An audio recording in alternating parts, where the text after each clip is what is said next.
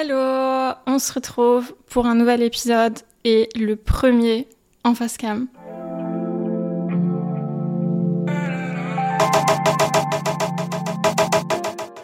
On se retrouve pour une vidéo assez chill et la première en face cam. Incroyable.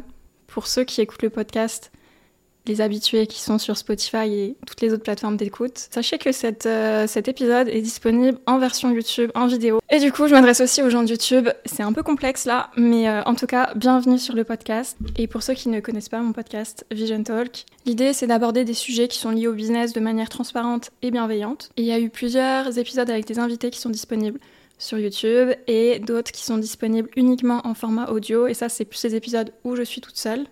C'est pour ça que du coup là, c'est la toute première.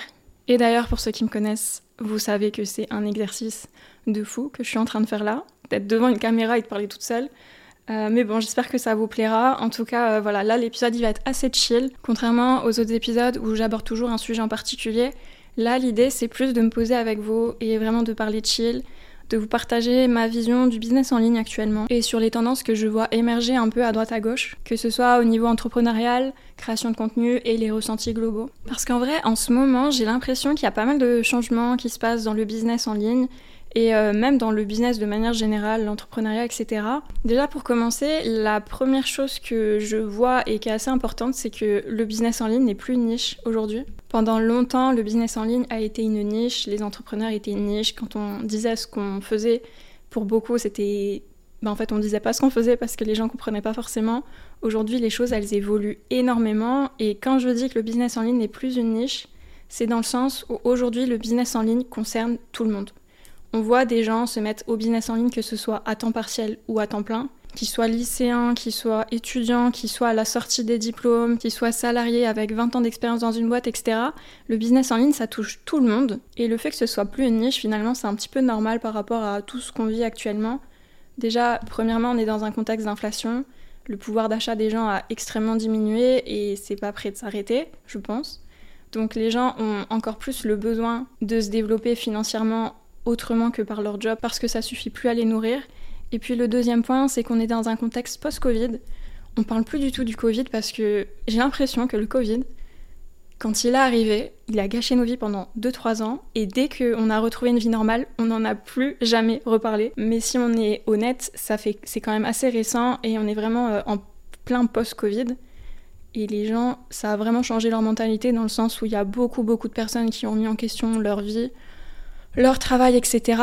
Et du coup, on est dans son texte où il y a de plus en plus de personnes qui cherchent à s'émanciper de leur travail, de leur patron, ou simplement avoir une source euh, complémentaire de leurs revenus. Donc déjà, première constatation que je voulais partager avec vous, et, vous comprendrez aussi pourquoi je parle de ça en premier, le business en ligne n'est plus une niche, il s'adresse de plus en plus à la masse. Et d'ailleurs, je ne sais pas si vous remarquez aussi que l'entrepreneuriat, c'est un peu la mode, on, on le sait depuis quelques temps, mais ça touche vraiment tous les domaines d'activité même des gens qui sont dans la musique ou qui sont dans les médias ou qui sont dans le sport ont tous un attrait pour l'entrepreneuriat qui vont exposer de plus en plus et mettre de plus en plus en avant. Ce qui fait que j'en viens au deuxième point de ma, de, ma vision du business en ligne actuel. Il y a une montée de l'image qui est de plus en plus forte dans le business. Dans le sens où de plus en plus de personnes pensent à s'exposer, à créer du contenu, etc. Donc à s'exposer d'une certaine manière. Et aussi, du coup, vient la gestion de l'image. Parce que c'est deux choses différentes. On peut s'exposer en étant assez chill et il y a la partie gestion de l'image qui va venir après ou peut-être même qui ne vient jamais. Mais j'ai l'impression que les choses, elles sont en train de beaucoup changer en ce moment, dans le sens où il y a de plus en plus de personnes qui prennent conscience de l'importance que c'est que ben, d'avoir une image et de savoir la gérer, de faire attention à la manière dont ils communiquent, à qui ils communiquent, etc. Enfin, il y a un vrai enjeu de la communication qu'il n'y avait pas forcément il y a 5 ans et encore moins il y a 10 ans en arrière.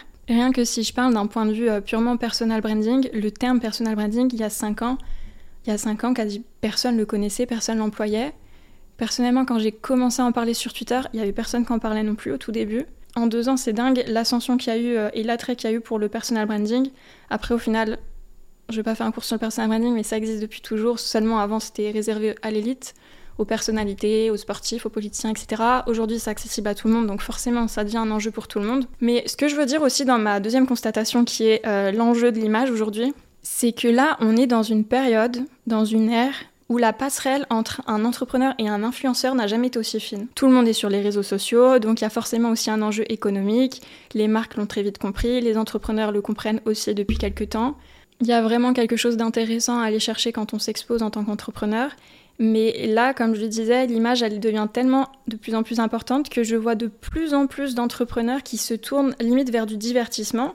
Et vu qu'il y a de plus en plus de personnes qui s'intéressent à l'entrepreneuriat à la masse, eh ben, c'est des contenus qui peuvent marcher. Et du coup, je pense que dans les années qui viennent, on va voir de plus en plus de contenu business mélangé à du contenu divertissement. Là, je vous fais part un petit peu de toute ma vision du business de manière un petit peu dispersée et un petit peu structurée quand même. Mais rien que ce sujet-là, en vrai, ça pourrait être un, vrai sujet dans le sens où je pense aussi qu'il y a des entrepreneurs qui peuvent se perdre à jouer à ce jeu de de vouloir toucher la masse, de vouloir attirer des gens, de vouloir faire du contenu qui parle à beaucoup de gens, etc. Parce qu'au final, à la fin, c'est plus leur ego qui parle dans le sens je veux devenir quelqu'un de connu, plus que je veux faire tourner ma boîte. Je sais pas si vous voyez ce que je veux dire. En tout cas, voilà, je sens qu'il va y avoir un enjeu de plus en plus fort au niveau de l'image et que le milieu entrepreneurial du business risque de beaucoup évoluer et de toucher de plus en plus la masse dans les années qui viennent. Surtout quand on sait que l'ère du personnel média dans laquelle on entre actuellement on en est vraiment qu'au tout, tout, tout, tout début. Et le personal media, pour ceux qui connaissent pas trop ce terme, parce qu'on n'en parle pas beaucoup en France, c'est tout simplement le fait que pendant longtemps, notre société a été dirigée par des médias de masse. Donc il y avait euh, les journaux, la radio, la télé, etc. Ensuite, on est passé dans une ère Internet, avec euh, vraiment beaucoup, beaucoup euh, de contenu, etc. Et là, on rentre dans une ère de personal media, où on s'informe plus par des masses ou par Internet, on s'informe par des individus. Donc on est vraiment passé d'une source d'information qui était très large à quelque chose qui se résume à l'individu aujourd'hui. Ce qui fait qu'aujourd'hui, les gens suivent énormément de créateurs en même temps, parce que chaque créateur va lui apporter quelque chose de précis, une information, un divertissement, une motivation, etc. Et cette ère-là du personnel média, on en est qu'au tout tout début. La troisième chose dont je voulais parler avec vous aujourd'hui euh, par rapport à ce que je vois dans l'évolution du business, etc. Et d'ailleurs, je tiens à préciser que tout ça, c'est que mon avis. Hein. Donc, euh, ne me dites pas elle a tort, elle a raison, etc. Euh, je suis là juste pour vous partager mon avis. Vous prenez, vous prenez pas, c'est pas grave. Mais voilà, on est entre nous. Du coup, troisième constatation, c'est l'explosion du business en ligne et de la concurrence. Dans le sens où il y a vraiment une explosion à tous les niveaux, que ce soit des freelances, les copywriters, les ghostwriters, les monteurs vidéo, etc. Il y a une explosion aussi au niveau des agences, il y a une explosion au niveau des podcasts. Il y a vraiment une explosion de partout. Tout le monde s'intéresse au business en ligne. Mais euh, du coup, il y a aussi ce truc où tout le monde va dans la même direction, tout le monde fait la même chose, tout le monde propose plus ou moins la même chose, alors qu'on est dans une société individualiste où euh, chacun revendique être différent, mais au final tout le monde est pareil. C'est pour ça qu'aujourd'hui c'est plus important que jamais de bien se connaître pour bien savoir qu'est-ce qui vous différencie des autres, quelles sont vos forces et que vous puissiez tirer votre épingle du jeu. Parce que vraiment aujourd'hui, si on regarde comment le marché fonctionne, et encore une fois, que ce soit à plein de niveaux différents, freelance, agence, podcast, peu importe, tout le monde fait la même chose, tout le monde va dans la même direction. Les milieux sont devenus extrêmement compétitifs et au final c'est une bonne chose parce que ça montre qu'il y a de la demande. Donc le fait que des marchés soient saturés, c'est une bonne chose. Ce qu'il faut, c'est simplement vraiment tirer son épingle du jeu et prendre les choses avec un angle différent. C'est hyper hyper important que vous preniez un angle qui soit différent de ce que tous les autres prennent, puisque déjà, la plupart des personnes ne prennent pas d'angle. Ils n'ont pas forcément une approche qui est réfléchie, ils vont juste aller sur le marché et faire comme tout le monde fait. Donc peu importe votre domaine, si vous voulez vraiment vous démarquer, prenez du recul sur ce que vous faites, sur votre domaine d'activité, regardez ce que la plupart des gens proposent et réfléchissez-vous à ce que vous pouvez apporter de différent, un angle différent qui va répondre à une problématique précise de votre cible. Et le fait d'avoir un angle différent dans le business, ça va vous permettre de voir aussi les choses différemment et de proposer quelque chose de différent. Si je pense par exemple aux agences, personnellement, je trouve que le modèle agence, c'est pas quelque chose qui fonctionne en 2024. Euh, le modèle business, c'est à revoir et à adapter. Et en fait, il n'y a pas de recette miracle, il faut l'adapter à votre cible. En fonction de votre cible, c'est à vous de créer la façon dont vous allez les accompagner étape par étape. Et le problème qu'il y a aujourd'hui, que ce soit au niveau des agences ou de tous les autres acteurs, même les podcasts, etc., c'est que tout le monde fait la même chose tout le temps. Voilà, c'est ma petite constatation. Et pour les petits conseils, prenez du recul, trouvez un angle différent. Et en fonction de l'angle, vous adaptez votre approche. Et c'est sûr que vous allez vous démarquer parce qu'il n'y en a pas beaucoup qui le font au final. Et en plus, le fait de faire ça, ça répond encore plus à notre société actuelle qui est dans la personnalisation en permanence. Aujourd'hui, les gens veulent du personnalisé, ils veulent se sentir compris, ils veulent se sentir écoutés, ils veulent se sentir chouchoutés. Donc plus vous prendrez un angle différent, plus vous comprendrez votre cible et plus vous pourrez faire quelque chose de sur mesure pour elle, entre guillemets. Le quatrième point dont je voulais parler avec vous, et je sais que certaines personnes vont peut-être mal comprendre le message ou mal le prendre ou peu importe, il n'y a rien qui est dirigé contre vous, mais le business en ligne et la société de manière générale, on est dans une ère de surproductivité en permanence. Et je trouve que c'est extrêmement dangereux. Et au final, tout se rejoint dans le sens où il y a de plus en plus de compétition, on est surinformé en permanence, donc forcément on doit surproduire tout le temps, tout le temps, être au top, pas perdre de temps, parce qu'en plus de ça, il y a de plus en plus de difficultés économiques dans le monde, etc. Donc on doit réussir, on n'a pas le choix, il faut, il faut y aller, il faut faire mieux. Il y a un instinct de survie qui est extrêmement fort, je trouve, en ce moment dans la société, et que les gens n'ont pas forcément conscience, mais on est dans un mode survie, j'ai l'impression, en permanence, de toujours être productif, de toujours créer quelque chose, de toujours avoir des résultats. On doit tout faire vite et avant tout le monde. Et en vrai, c'est un gros sujet, il y a plein de choses à dire euh, sur ça. C'est quelque chose d'ailleurs qui touche plus les jeunes, je pense les, les 16, 18, 20 ans, 22 ans, 23 ans, je dirais. Après, je trouve qu'à partir de 25 ans, les gens ont un peu plus de recul et se rendent compte que la vie, c'est autre chose, c'est pas non plus que créer, produire, faire des sacrifices, etc. Parce que le problème avec ces discours-là, et en plus, je vous dis ça honnêtement, je suis une folle de la productivité, de l'organisation, etc. Je suis la première à être extrêmement disciplinée, productive, etc.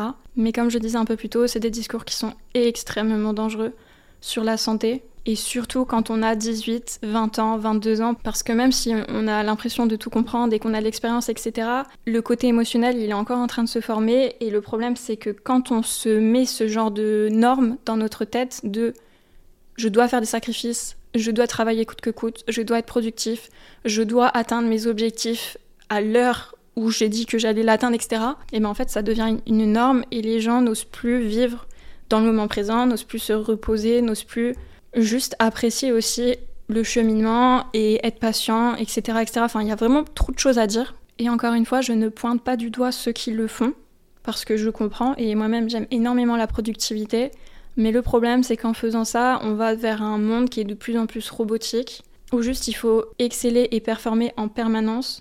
On cherche tout le temps le résultat et on pense jamais juste au, processus, au cheminement. Il y en a beaucoup aussi qui finissent par perdre du sens dans ce qu'ils font parce que souvent quand on a cette mentalité de surproductif, c'est qu'il y a la notion de résultat et d'argent. Quand on gagne de l'argent, on se rend compte que déjà il n'y en aura jamais assez.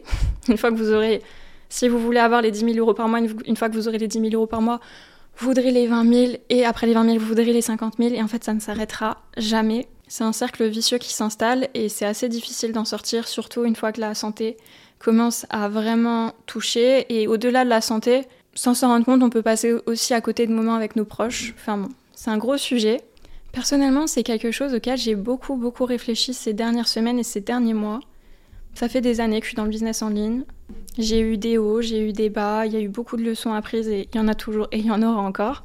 Mais depuis quelques temps, j'ai pris énormément de recul par rapport à ce que je voulais vraiment faire et comment je voulais le faire surtout. Il y a environ un an, j'ai fait un burn-out et d'ailleurs, j'en ai pas fait qu'un seul dans ma vie. J'en ai, j'ai été diagnostiquée d'au moins deux burn-out, donc vraiment diagnostiquée, euh, hospitalisée, etc. Donc je sais ce que c'est et c'est pas drôle. Et le dernier que j'ai fait, du coup, l'année dernière, il m'a amené sur l'arrêt de mon agence. J'en ai déjà parlé sur Twitter pour ceux que ça intéresse, etc. Mais en fait, euh, je me suis rendu compte que je faisais quelque chose qui ne m'intéressait pas plus que ça. Et du coup, il y avait ce truc de je sais même pas pourquoi je le fais en fait. Pourquoi, euh, pourquoi je travaille euh, autant? C'est bien, je gagne de l'argent, mais je prends pas de plaisir en fait. Je prends pas, je prends pas de plaisir et je profite pas plus que ça. Du coup, j'ai arrêté mon agence et tout a tellement changé pour moi. D'un point de vue personnel, j'ai été beaucoup, beaucoup, beaucoup plus heureuse. Et d'un point de vue professionnel, j'ai doublé mon chiffre d'affaires et j'ai triplé les résultats que j'apportais à mes clients. Enfin, vraiment, il y a eu un, vrai changement à partir de ce moment-là. Et du coup, depuis, je fais les choses par plaisir et puis par nécessité de survie de euh, il faut que je le fasse, tout le monde le fait, je dois être la meilleure, etc. Après, personnellement, j'ai jamais été dans ce truc euh, trop compétitif, mais dans le business en ligne, il y a quand même cette notion. Il y a quand même cette notion de performer, etc. Et c'est normal. Personnellement, ce que j'essaye de faire depuis quelques temps, c'est de prendre un maximum de recul pour prendre du plaisir dans ce que je fais. Et je pense sincèrement que plus on prend du plaisir dans ce qu'on fait, comme business, dans nos process, avec nos clients, etc., plus on prend du plaisir et plus on a de résultats. Et je sais que pour certaines personnes, pour certains entrepreneurs qui sont très, euh, très pragmatiques, très, euh, très le temps c'est de l'argent, il faut faire comme ci, comme ça, enfin très, euh, très esprit marketeur, je sais que pour ces personnes-là, ça peut être difficile à concevoir parce que pour eux, il y a une méthode, faut la suivre, etc. Mais personnellement, je pense sincèrement qu'il faut prendre du plaisir et que vous devez faire les choses à votre manière. Après, forcément, dans le business, vous ferez des choses que vous n'avez pas envie de faire, c'est normal. Mais ce que je veux dire, c'est que voilà, ne faites pas des choses qui ne vous ressemblent pas et ne faites pas des choses parce que tout le monde le fait. Et pour donner un exemple, rien qu'avec mon podcast et ma chaîne YouTube, le podcast, ça fait 5 ans que je veux en faire un ça fait 5 ans que je veux en faire un, j'ai des idées qui sont très précises, etc. Mais voilà, j'avais la peur de m'exposer, blablabla, plein de choses. J'ai sauté le pas, j'ai d'abord fait en audio et ensuite j'ai sorti des épisodes avec des invités que vous pouvez retrouver sur la chaîne, notamment avec euh, James et Adam. J'ai adoré tourner avec eux, etc. Mais quand les vidéos sont sorties, et eh ben du coup ça fait un mois que j'ai pas que j'ai pas republié de vidéo. Et pourquoi? Parce qu'en fait, je sais pas trop comment l'expliquer, mais le podcast, pour moi, c'est un moment de plaisir et c'est quelque chose que je partage. Alors, c'est un plaisir qui me coûte cher, on va pas se mentir. Euh, c'est de l'argent et c'est beaucoup d'investissement aussi euh, en temps et tout ça. Mais ce n'est pas un business et je fais pas un podcast pour les chiffres. Donc quand je publie des vidéos et que les gens me disent non mais il faut faire ci, il faut faire ça, t'aurais dû faire ci, t'aurais dû faire ça, patati patata, je sais qu'il y a des conseils qui sont très bienveillants et je vous remercie, mais ceux qui cherchent tout le temps à la performance, etc., c'est comme je vais sortir mon programme, ma formation, peu importe le, nom qu'on donne. Je fais pas du tout une formation comme les autres formations qu'on connaît. Et j'ai pas envie qu'on m'assimile à ces autres formations, donc je n'applique pas les méthodes que les formateurs utilisent. Et c'est mon choix. Je sais que je pourrais faire beaucoup plus d'argent si je suivais certaines méthodes, etc., mais ça me ressemblerait pas, je prendrais pas de plaisir et en fait j'ai pas envie quoi j'ai pas envie. Et tout ce truc-là que je vous dis, j'essaie vraiment de mettre des mots, mais c'est pas évident, mais tout ça, c'est lié à la surproductivité qu'on cherche en permanence. Ce qui fait que les gens deviennent des robots, les gens finissent par se ressembler tous, et les gens finissent aussi assez souvent par être malheureux. Après, évidemment, c'est propre à soi, et selon nos objectifs, euh, voilà, si, euh, si votre objectif c'est de faire le plus d'argent possible, forcément, tous les process qui vont vous faire gagner le plus d'argent possible, vous allez les aimer. Ça dépend de chacun au final. Mais tout ça pour dire, je pense que c'est assez facile de tomber dans ce piège-là de la performance, de faire des choses. On ne sait pas trop pourquoi on les fait, on se pose pas de questions, juste on les fait parce que tout le monde le fait, alors que ça ne ressemble pas. C'est très facile de tomber dans ce piège-là, et c'est pour ça d'ailleurs que j'ai fait une pause sur YouTube, parce qu'encore une fois, je fais ça pour le plaisir, et euh, du coup, je referai des vidéos avec des invités quand j'en aurai envie quand j'aurai le temps. Et surtout, je veux pas que mon podcast devienne un podcast qui ressemble à tout le monde, etc. Je veux pas que ça prenne cette direction-là.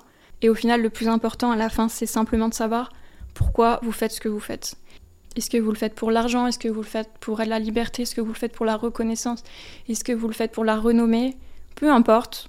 Ce qui compte, c'est que vous soyez honnête. Plus vous serez honnête, plus vous serez heureux et plus vous irez dans la direction qui vous correspond.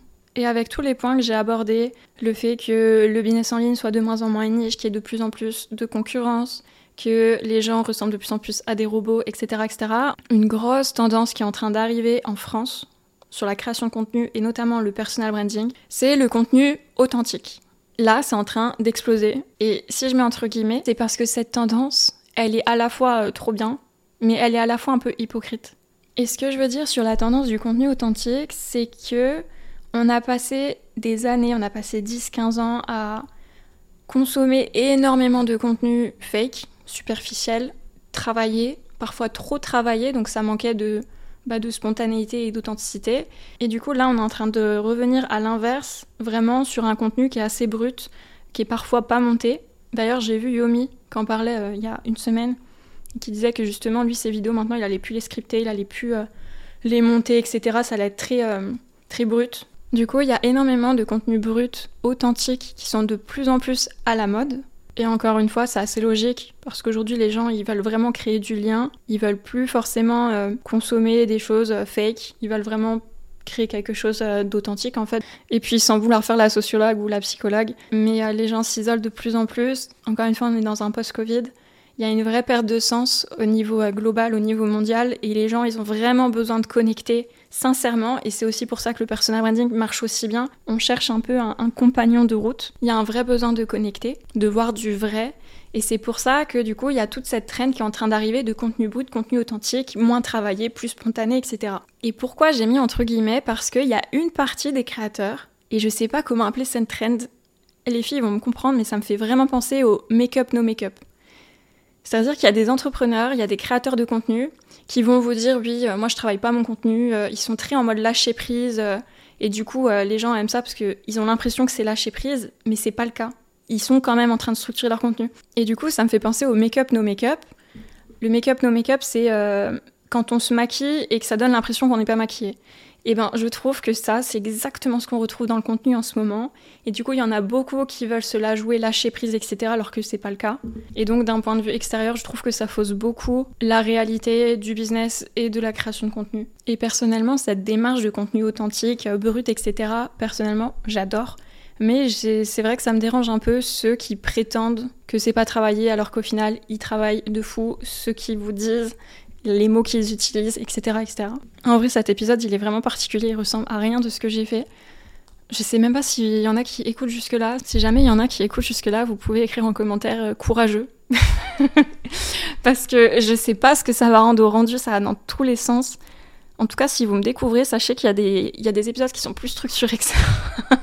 le sixième point que je voulais aborder avec vous, la sixième tendance, je sais pas trop comment le nommer, c'est que en 2024, on sent que les créateurs de contenu et les entrepreneurs, je vais surtout parler d'un point de vue entrepreneur en ligne, ne veulent plus dépendre d'une seule plateforme et que la dépendance à une plateforme est hyper dangereuse. Je trouve qu'en ce moment, il y a beaucoup d'entrepreneurs qui sont sur Instagram qui se mettent sur X, des gens qui sont sur X qui se mettent sur Instagram, des gens qui sont sur LinkedIn se mettent sur X. Les entrepreneurs sont en train de beaucoup plus se diversifier qu'avant et je pense qu'il y a aussi cette notion de dépendance parce qu'il y a beaucoup de personnes qui ont tout perdu du jour au lendemain parce que Instagram a supprimé leur profil, X a supprimé leur profil. Il y, a, eu beaucoup de cas dernièrement. Et du coup, je trouve que les entrepreneurs et les créateurs de contenu même se diversifient de plus en plus. Et d'ailleurs, c'est une bonne chose parce que gardez toujours en tête que si vous êtes en train de créer du contenu, que vous avez une audience, etc., vous pouvez la perdre à tout moment. Donc personnellement, ce que je vous conseille, déjà, premier point hyper hyper important, faites une newsletter le plus rapidement possible. Parce que la newsletter, pour le coup, vous pourrez pas perdre votre audience. Elle vous appartient, entre guillemets. Alors quand je dis appartient, c'est pas péjoratif, hein, mais c'est euh, voilà, vous avez la main dessus. Et demain, vous avez plus de réseaux sociaux, on vous, on vous ferme vos profils, vous avez toujours votre newsletter. Et deuxième point, dès que vous le pouvez, exportez-vous sur d'autres réseaux. Je conseille souvent, et je le conseille toujours d'ailleurs, de toujours commencer par une seule plateforme parce que si vous commencez par plusieurs plateformes, vous allez vous éparpiller et vous n'allez pas avoir de résultats. Par contre, dès que vous êtes sur une plateforme, que vous avez construit une audience, que vous avez bien compris euh, la création de contenu, comment ça marche, comment euh, susciter de l'intérêt, etc. Dès que vous le pouvez, prenez votre audience avec vous et diversifiez-vous sur une autre plateforme. C'est super important parce que, encore une fois, dépendre d'une plateforme, dépendre d'un seul canal d'acquisition client, c'est prendre le risque de tout perdre du jour au lendemain. Donc on va plutôt éviter ça. Le septième point, ma septième tendance prédiction, et elle peut être peut-être surprenante. Et ma prédiction, alors attention, c'est pas une prédiction que je fais sur 2024, euh, mais je pense que dans les années qui viennent, les business physiques vont redevenir à la mode. Je suis persuadée qu'on va arriver à un moment où les business en ligne vont être vraiment, vraiment saturés pour le coup, où les entrepreneurs auront besoin de s'exporter dans la vraie vie, ils auront besoin de reconnecter avec les gens, de faire du lien, de faire quelque chose de plus concret, de plus visuel, de revenir aux bases aussi d'une certaine manière. Et du coup, je pense sincèrement qu'il y aura un moment où les entrepreneurs en ligne se mettront au business physique. Tout est cyclique. Les business en ligne sont à la mode, un jour ils y seront plus, et etc., etc. Après, je pense qu'au fur et à mesure, il y aura juste les deux qui vivront, comme c'est le cas aujourd'hui, mais aujourd'hui, il y a quand même beaucoup, beaucoup d'attrait pour le business en ligne. Mais je pense qu'en tant qu'entrepreneur en ligne, 100% en ligne, je pense vraiment qu'à un moment ce sera lassant. Et d'ailleurs, il y a déjà des entrepreneurs en ligne qui passent à l'acte et qui ouvrent des business physiques, etc. Ça reste une petite minorité, mais il y en a de plus en plus qui y pensent. Et je pense sincèrement que cette courbe finira par s'inverser. D'ailleurs, je serais très curieuse si vous pouviez ouvrir n'importe quel business physique, ce serait quoi? Dites-le moi en commentaire, j'ai très hâte de voir vos réponses. Et pour terminer, s'il vous plaît, messieurs, mesdames, abonnez-vous à la chaîne. Je sais que je suis pas la personne la plus régulière sur YouTube, mais je comprends pas comment on est à 20 000 vues et je crois qu'on est sans abonnés. là, il y, a un petit problème. Donc vraiment, euh, si ça vous plaît, euh, abonnez-vous. Et j'ai très hâte de vous lire. Je remercie aussi toutes les personnes qui me soutiennent. Ça me fait très très chaud au cœur. J'espère que ce premier épisode n'allait pas dans tous les sens. Je suis pas la personne la plus à l'aise en caméra. Et sur ce, prenez soin de vous. On se dit à très vite.